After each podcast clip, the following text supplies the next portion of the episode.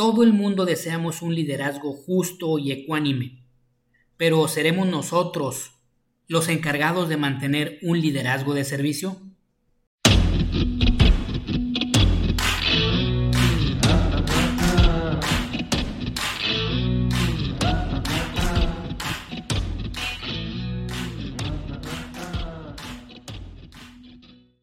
Desesperados, los pobladores le pidieron al joven rey que por favor no siguiera subiendo los tributos, ya que casi no les alcanzaba ni para comer. Pero el joven rey parecía no importar demasiado el asunto. Un día, un ejército extranjero decidió invadir el reino. Al enterarse de esto, el joven rey sintió miedo y ordenó a su ejército que protegiera su castillo y a los pobladores que se enfrentaran al enemigo. Los hombres del pueblo pidieron al joven rey que les provea de armas para luchar, pero éste les dijo que solo tenía las necesarias para que su ejército defendiera el castillo.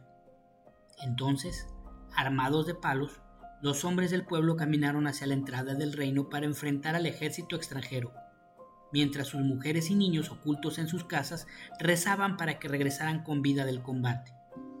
El viento soplaba y la brisa tibia de aquella tarde refrescaba el rostro del comandante extranjero, quien se acercaba con su ejército a la entrada del reino. Grande fue su sorpresa al llegar cuando en lugar de un ejército encontró un grupo de campesinos armados de palos. Profundamente conmovido el comandante extranjero pensó, qué hombres tan valientes, vienen sin armas a enfrentar la muerte por defender a sus familias. Luego de permanecer unos minutos en silencio, se dirigió a ellos y les dijo, Hombres valerosos, sepan que estoy profundamente conmovido de ver cómo están dispuestos a luchar hasta morir por defender a sus familias y a sus tierras. Por lo visto, vuestro rey no ha aprendido el arte de liderar.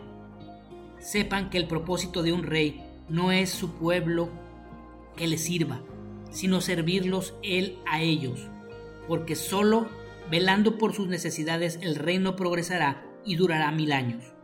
La máxima aspiración de un líder es hacer el trabajo de la naturaleza, ayudar a convertir la semilla de un árbol frondoso que dé muchos frutos.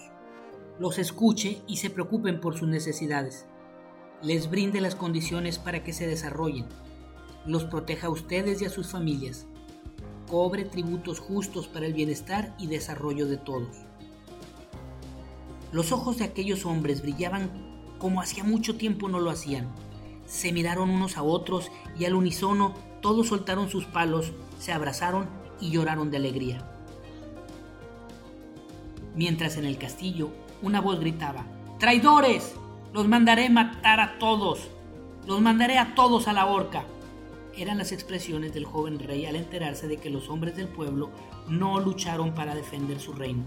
No entendía por qué el pueblo había sido tan leal a su padre y no a él. Finalmente, su ejército también depuso las armas y el joven rey fue derrocado y exiliado. Bajo el liderazgo del comandante extranjero, el reino floreció tanto como la gratitud y fidelidad de sus habitantes hacia él. Esta moraleja, amigo, nos deja una reflexión. ¿Qué relación guarda esta historia con el mundo ejecutivo de hoy?